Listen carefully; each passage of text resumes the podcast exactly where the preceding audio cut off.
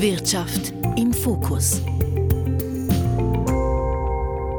Sie kümmern sich um den Haushalt, unterstützen ältere Menschen und betreuen kleine Kinder. Über 22.000 Hausangestellte arbeiten in der Schweiz in privaten Haushalten, oft unter schwierigen Bedingungen. Das zeigt das Beispiel von Camilla. Wenn du arbeitest zwölf Stunden und darfst nur sieben bis acht täglich, ja, das ist viel, viel Geld. Jahrelang hat sie zu viel gearbeitet und jetzt hat sie ihr Arbeitgeber von einem Tag auf den anderen entlassen. Stellen Sie sich vor, wer ich bin jetzt, nach so vielen Jahren Arbeit. Hausangestellte sind ihren Arbeitgebern oft ausgeliefert, denn sie sind auf die Arbeit und das Geld angewiesen. Unser Thema heute. Eine Branche, die kaum Regeln kennt. Eine Branche, die weitgehend im Verborgenen agiert, in die sich die Behörden in der Schweiz nicht einmischen wo die Hilfskräfte weitgehend sich selbst überlassen sind. Mein Name ist Ivan Lieberherr und mit mir im Studio ist Nora Meuli. Sie beschäftigt sich in der Redaktion mit dem Arbeitsmarkt. Nora, wie sieht's bei dir aus? Hast du Hausangestellte? Nein, aber immer mehr Menschen in der Schweiz haben welche. Das könnte damit zusammenhängen, dass wir als Gesellschaft immer mehr arbeiten. Damit meine ich jetzt Erwerbsarbeit. Und darum haben wir immer weniger Zeit für Haus- und Sorgearbeit. Solche Arbeiten lagern wir dann also aus. Das wird sich wohl kaum ändern in den nächsten Jahren. Wohl kaum, denn es sind auch immer mehr ältere Menschen, die sogenannte 24-Stunden-Betreuerinnen anstellen. Und weil es immer mehr ältere Menschen gibt, werden die auch in Zukunft gefragt sein. Und was sind das für Leute, die diese Arbeit machen? Es sind vor allem Frauen, immer mehr Ausländerinnen mit wenig Schulbildung und die Statistik zeigt, dass sie immer älter werden. Also dass es immer mehr über 55-Jährige gibt, die in privaten Haushalten arbeiten. Es gibt aber natürlich auch junge, zum Beispiel Nannies, Kinderbetreuerinnen, die in Familien arbeiten. Du hast eine dieser 24 Stunden Betreuerinnen getroffen. Wir haben sie eingangs schon gehört. Sie will hier anonym bleiben, deshalb nennen wir sie Camilla. Camilla ist Polin, steht kurz vor der Pensionierung, hat vier Kinder, einen Mann und ein Haus in Polen. Sie lebt aber schon seit über zehn Jahren, vor allem in der Schweiz. Ich habe sie in einem Park in Basel getroffen und sie nach ihrer letzten Stelle gefragt. Also ich war Pflegerin, Haushalterin, Betreuerin drei in eins. Ich musste alles leisten, also alle Befehle von, von die Frau, die hat mir Tagesablauf gesagt, machen. Und die hat sie so richtig auf Trab gehalten. Sie hat so organisiert mir jede Zeit, Zeit, dass ich immer beschäftigt sein musste. Also einen nach dem anderen. Um sieben bin ich aufgestanden, halb acht musste ich sie wecken und nachher, also Frühstück war schon fast vorbereitet. Beim Anziehen, Duschen, Eincremen, die Kompressionsstrümpfe anzuziehen, helfen. Mittagsesse vom Gasthof bekommen. Fünf Tage pro Woche, zwei Tage musste ich nur kochen. Ab 14 Uhr nach dem Mittagessen bis 16 Uhr hatte ich Zimmerstunden. Und no, sofort nach den Zimmerstunden oder schon nach dem Frühstück musste ich zu ihrer Tochter anschauen, wie ihr geht's. Wenn sie war zu Hause und besoffen, musste ich alle Sachen machen. Den Hund ausführen, ihr kleines Frühstück machen, im Garten noch etwas. Und wenn sie bebisselte Boden oder so gemacht, Kacke oder gekotzt, das musste ich auch aufräumen. Manchmal bis 22 oder bis 22, 30 Uhr habe ich gelesen, vorgelesen und danach muss ich sie ins Bett auch führen, helfen beim Abziehen. Ein langer, intensiver und nicht immer schöner Arbeitstag also. Ja, schon beim Erzählen hat sie richtig erschöpft gewirkt. Die Dame, wie sie sie nennt, war anspruchsvoll und immer wenn gerade nichts zu tun war, hat sie sich was einfallen lassen, um Camilla zu beschäftigen. Und dass Camilla auch noch ihre alkoholkranke Tochter betreut hat und zu deren Hund geschaut hat und im Garten gearbeitet hat, das hat sie alles nur gemacht, weil die Frau das von ihr verlangt hat. Aber sie ist überhaupt nicht dafür angestellt worden. Also das war nicht Teil ihres Arbeitsvertrags. Wenn ihr dort etwas passiert wäre, wäre sie dann auch nicht versichert gewesen. Und weshalb hat sie diese Arbeiten trotzdem gemacht? Weil sie keinen Streit wollte. Die ältere Dame konnte offenbar auch ganz schön ausfällig werden und hat gemeint, sie würde sonst auch jemand anderen finden, der die Arbeit macht. Und Camilla? Ich musste, ich musste Geld verdienen. Ich musste, weil bei uns in Polen, wenn du hast vier Kinder, musst du die also großziehen und dann ausbilden und das Haus zu renovieren. Woher, woher kommt das Geld? Und Camilla sagt selber, für sie wäre es gar nicht so einfach gewesen, eine andere Stelle zu finden. Und sie war auf den Job angewiesen. Eine ganz andere Frage. Sie arbeitet ja von 7 Uhr morgens mit ein, zwei Stunden Unterbruch bis um halb elf am Abend. Hatte sie auch mal frei? Frei. Donnerstag hat geheißen, aber das war keine frei. Spittags hat mich nie ersetzt und ich habe es wieder drei Stunden für sie verschenkt, sagt man, von meiner Freiheit. Freie Tag. Also weil sie nicht ersetzt worden ist, hat sie der Dame dann trotzdem beim Aufstehen und Frühstücken geholfen. Sie konnte sie ja schlecht einfach sich selbst überlassen. Und das ist eben typisch für diese Arbeitsverhältnisse. Man ist sich so nah und irgendwie auch gegenseitig aufeinander angewiesen. Aber ebenso abgemacht war das nicht? Nein, wie so vieles nicht. Ich habe bei den Gewerkschaften nachgefragt und die haben mir gesagt, dass das typisch sei für 24-Stunden-Betreuerinnen. Die würden langsam in den Alltag der älteren Menschen reinwachsen und laufend das übernehmen, was die nicht mehr können.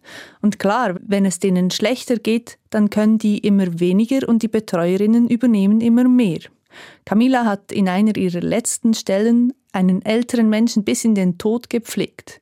Dafür ist sie weder ausgebildet, noch ist das eine Aufgabe, die ein Mensch von der Belastung und auch vom Zeitaufwand her alleine leisten kann. Und weil ihr eben die Ausbildung fehlt, ist es auch nicht legal. Also Camilla hatte einen Arbeitsvertrag. Darin war geregelt, dass sie einen Tag frei hat und an den Arbeitstagen sieben bis acht Stunden arbeitet. Gearbeitet hat sie aber viel mehr und gewehrt hat sie sich nicht wirklich. Fast nicht.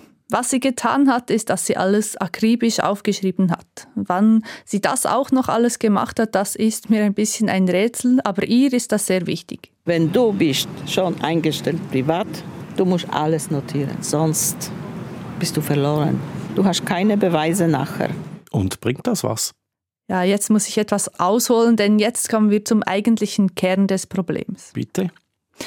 Also, Hausangestellte, die nicht über eine Agentur, sondern direkt von einer Privatperson angestellt sind, für die gilt das Arbeitsgesetz nicht. Es gibt also fast keine Regeln außer einen Mindestlohn. Der gilt für die ganze Schweiz, das sind 19,50 Franken pro Stunde für Ungelernte. Wenn man mindestens vier Jahre Berufserfahrung hat, so wie Camilla, dann sind es 21,40 Franken pro Stunde. Dann gibt es noch kantonale Regeln, da sind teilweise freie Tage oder Höchstarbeitszeiten geregelt. Die sind aber sehr unterschiedlich und haben teilweise so Klauseln drin wie Vom Normalarbeitsvertrag kann in einem schriftlichen Einzelarbeitsvertrag abgewichen werden. Die können also zusammen vereinbaren, was sie wollen. Hört sich ziemlich nach wildem Westen an. Was aber natürlich nicht erlaubt ist, ist, dass geleistete Arbeit nicht bezahlt wird. Und darum schreibt sie alles auf. Gegen einen früheren Arbeitgeber ist sie vor Gericht gegangen und der musste ihr dann die Hälfte der geleisteten Überstunden nachträglich bezahlen. Da geht es dann um ziemlich viel Geld. Das hört sich nach einem eher unschönen Ende eines Arbeitsverhältnisses an. Ja, das machen darum auch nur die wenigsten. Aber wenn man alles aufgeschrieben hat, kann man sich im besten Fall ja auch ohne Gericht einigen. Aber kontrolliert denn niemand, ob sie richtig, also für die ganze Arbeitszeit auch bezahlt wird? Nein, wenn sie direkt vom Haushalt angestellt ist, dann nicht. Anders wäre es, wenn sie über eine Vermittlungsfirma angestellt wäre. Da gibt es einen Gesamtarbeitsvertrag und Kontrollen, aber in Privathaushalte, da geht eigentlich niemand rein. Die Behörden wissen auch fast nichts über diese Arbeitsverhältnisse. Denn Grundsätzlich sind die nicht bewilligungspflichtig. Das sagt Markus Moser. Er ist stellvertretender Leiter des Amts für Wirtschaft und Arbeit des Kantons Zug. Das ist das Amt, das auch Arbeitsmarktinspektionen macht, also das Amt, das eigentlich Arbeitsverhältnisse überprüft. Er hat mir erklärt, dass bei Personen, welche privat angestellt werden, da sind die Kontrollmöglichkeiten sage ich mal, eher eingeschränkt. Da gibt es keine äh, systematischen Kontrollen im Kanton Zug. Aber wenn natürlich Indizien bestehen, dass etwas nicht in Ordnung ist, dann gehen wir diesem, dem nach und schauen, ob hier äh, Vorschriften verletzt sind. Indizien. Wie oft gibt es solche Indizien? Das kommt sehr selten vor. Und wenn, dann kommen sie von den Betroffenen selber. Die können sich auch gratis bei Beratungsstellen melden und werden unterstützt. Aber dafür sind die Hürden hoch, weil viele eben wie Camilla auf die Stelle angewiesen sind. Manchmal kommen auch Hinweise aus der Nachbarschaft. Und wenn es solche Hinweise, solche Indizien gibt, dann wird auch kontrolliert. Im besten Fall ja, aber diese Hürden sind natürlich eher hoch, oder? Weil es ist ein Privathaushalt, da möchte man nicht einfach reingehen, aber man sucht dann das Gespräch mit der angestellten Person. Und äh, wenn hier gewissen Vorschriften verletzt sind, ja, dann werden wir tätig, auch wenn es ein Privathaushalt ist. Die Behörden wissen also weder, wie viele Menschen in Privathaushalten arbeiten, geschweige denn, dass sie wüssten, unter welchen Bedingungen. Und das heißt, wenn sich Hausangestellte nicht selbst zur Wehr setzen, also sich bei den Behörden melden oder gegen ihre Arbeitgeber klagen, wie das Camilla gemacht hat, dann geschieht nichts. Aber einfach ganz machen, was sie wollen, können die Arbeitgeber dann schon nicht, oder? Schwarzarbeit ist verboten, also man muss Sozialversicherungsbeiträge zahlen. Personen aus dem EU-EFTA-Raum muss man melden. Und dann gibt es natürlich Grenzen im Umgang mit Menschen ganz allgemein. Also das Strafrecht gilt natürlich auch in Privathaushalten. Menschenhandel ist zum Beispiel verboten und das ist ein Offizialdelikt. Das heißt, die Behörden müssen von sich aus aktiv werden. Aber auch da sind die Behörden auf die Aussagen der Opfer angewiesen. Menschenhandel, das war jetzt ein Gedankensprung, das ging ein bisschen gar schnell. Menschenhandel in privaten Haushalten, das ist ein ganz anderes Thema jetzt. Nein, eben nicht, weil Branchen, die so wenig reguliert sind, die sind besonders anfällig für Ausbeutungssituationen.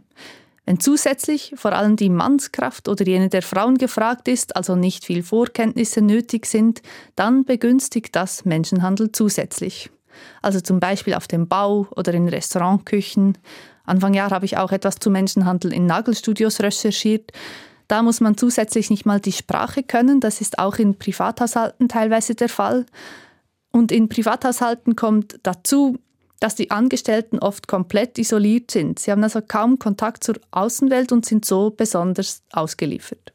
Ich verbinde das mit Gewalt, Prostitution kommt davor. Kommt das häufig vor? So genau weiß man das nicht, weil eben nicht kontrolliert wird.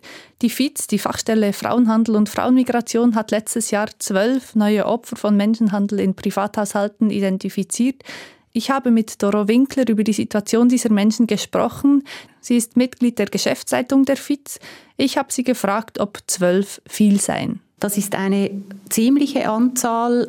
Die größere Zahl ist immer noch Ausbeutung in der Prostitution, also sexuelle Ausbeutung, ist immer noch der größte Teil der Opfer. Der ganze Bereich Arbeitsausbeutung ist sehr unterbeleuchtet. Bei der Hausarbeit gibt es natürlich auch das Problem, dass das Privathaushalte sind, die Personen sehr isoliert leben, nicht einfach raus können, nicht unterwegs sind, nicht sichtbar sind und dadurch auch sehr viel schwerer zu erreichen sind. Die Dunkelziffer ist also wahrscheinlich groß, aber es gibt FIZ und ihre Situation ist ziemlich prekär.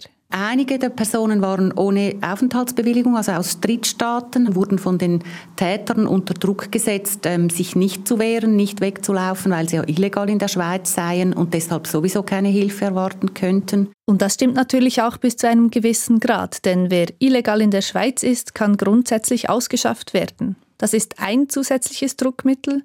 Aber bevor wir weiter ins Detail gehen, Doro Winkler hat mir auch noch von einer Frau aus einem europäischen Drittstaat erzählt. Sie war in einer sehr gewalttätigen Beziehung mit einem Mann, aus, aus, der sie sich herausgelöst hat und sie hatte aber Angst, das Sorgerecht für ihre Kinder zu verlieren. Sie hatte kein Einkommen und hat sich dann selber um eine Stelle in der Schweiz beworben, die ausgeschrieben war, in einem Privathaushalt. Sie ist hier angekommen und hat ähm, massive Ausbeutung erlebt, ähm, Gewalt erlebt, Erniedrigung, Demütigung, wurde sehr schlecht behandelt in diesem Privathaushalt konnte dann mit Hilfe eines ähm, Passanten aus der Ausbeutungssituation heraus und ist zum Glück auf eine Polizei getroffen, die gemerkt hat, ah, da ist etwas nicht gut, das ist nicht einfach eine Person mit illegalem Aufenthalt, sondern das ist eine Person, die in einer Ausbeutungssituation steckt. Sie ist dann ähm, von uns unterstützt worden und betreut worden und hat sich entschieden, gegen die Täter ähm, Anzeige zu erstatten äh, und hat zum Glück eine Staatsanwältin getroffen, die auf Menschenhandel spezialisiert war und eben sehr genau hingesehen hat und gesehen hat, das ist eine Situation von Menschenhandel. Sie hat mir dann auch noch erzählt, dass es ganz zentral war, dass die Verletzlichkeit und die Hilflosigkeit dieser Frau ausgenutzt wurden. Das ist ein zentrales Element im Menschenhandel. Es geht eben nicht nur um die Gewalt, sondern um den Druck, der ausgeübt wird, damit sie arbeitet. Und dieser Druck kann viel subtiler sein als das, was wir uns gemeinhin vorstellen. Subtiler Druck, wie ist das bei Camilla, die du getroffen hast? Sie ist ja auch unter Druck gesetzt worden. Das stimmt. Diese Unterscheidung von Menschenhandel oder nicht ist auch ziemlich schwierig. Die Gerichte urteilen da nicht einheitlich. Man muss der Arbeitgeberin, also bei Camila wäre das jetzt die ältere Dame oder ihre Familie, den Vorsatz nachweisen können. Vorsatz, was meinst du jetzt konkret? Dass die ältere Dame die prekäre Lage von Camila bewusst ausgenutzt hat. Und das ist natürlich sehr schwer nachzuweisen. Dazu kommt dann noch, dass die Staatsanwaltschaft belegen müsste, dass sich Camilla nicht aus ihrer Lage hätte befreien können. Und das ist bei Camilla eher nicht der Fall. Sie ist legal in der Schweiz, die Arbeitgeberin zahlt Sozialversicherungsbeiträge, also sie ist legal angestellt, sie kann gut Deutsch, ist vernetzt und sie ist sogar Gewerkschaftsmitglied. Und sie hat sich auch schon mal vor Gericht gegen einen Arbeitgeber gewehrt, also Menschenhandel war das ziemlich sicher nicht. Aber sie war trotzdem stark abhängig von der Familie.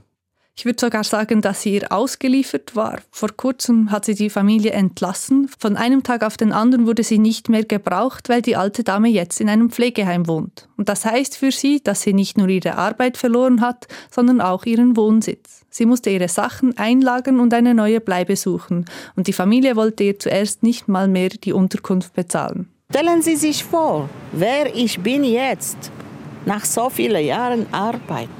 Und das alles von einem Tag auf den anderen? Ja, sie war in Polen in den Ferien, als sie die Tochter angerufen hat und sie ist aus allen Wolken gefallen. Offenbar wollte vor allem die ältere Tochter, also nicht jene mit dem Alkoholproblem, sondern die andere, dass die Mutter ins Pflegeheim geht. Die Mutter wollte möglichst bis zum Tod daheim bleiben und von Camila betreut werden. Im Moment ist Camila ziemlich wütend, auch weil ihr die Familie wegen der vielen Überstunden eigentlich noch viel Geld schuldet. Wenn ich alle sieben Jahre fast, die ich gearbeitet am Stück habe bei dieser Familie und die Arbeitszeiterfassung Listen geführt, das ist über äh, fast 70.000 Franken. Stellen Sie sich vor. Über Jahre hat sie zwölf Stunden und mehr pro Tag gearbeitet, statt wie vereinbart acht Stunden. Und bei diesen zwölf Stunden ist die Bereitschaftszeit noch nicht mal eingerechnet. Und jetzt rechnet Camilla damit, dass die Familie ihr dann noch etwas nachzahlt? Sie rechnet fest damit. Die Familie ist aber überhaupt nicht einverstanden mit der Forderung. Sie hat eigentlich ein gutes Verhältnis zur Familie und hofft, dass sie sich irgendwie einigen können. Auch darum fordert sie jetzt nicht den gesamten Betrag. Und sonst kann sie auch vor Gericht gehen. Es geht um ziemlich viel Geld. Das möchte sie aber nicht. Sie steht kurz vor der Pensionierung und das letzte Mal hat der ganze Prozess ewig gedauert. Das ist ja dann auch ziemlich anstrengend. Man stellt sich das vielleicht einfacher vor, als es ist. Sie wird zwar von der Gewerkschaft VPOD unterstützt, aber trotzdem ist es für eine Polin mit wenig Möglichkeiten, mit wenig Geld nicht ganz einfach gegen eine wohlhabende Familie vorgehen zu müssen. Das sind ungleich lange Spieße und wir sind damit auch wieder mitten im Kern des Problems. In einer anderen Branche, die reguliert ist, wo ab und zu kontrolliert wird, da würde es gar nicht erst so weit kommen. Ein Blick äh, in eine besondere Arbeitswelt. Vielen Dank, Nora. Nora Meulit in der Wirtschaftsredaktion für den Arbeitsmarkt zuständig ist. So viel Trend für heute. Danke fürs Zuhören, sagt Ivan Lieberherr. Trend. Wirtschaft im Fokus.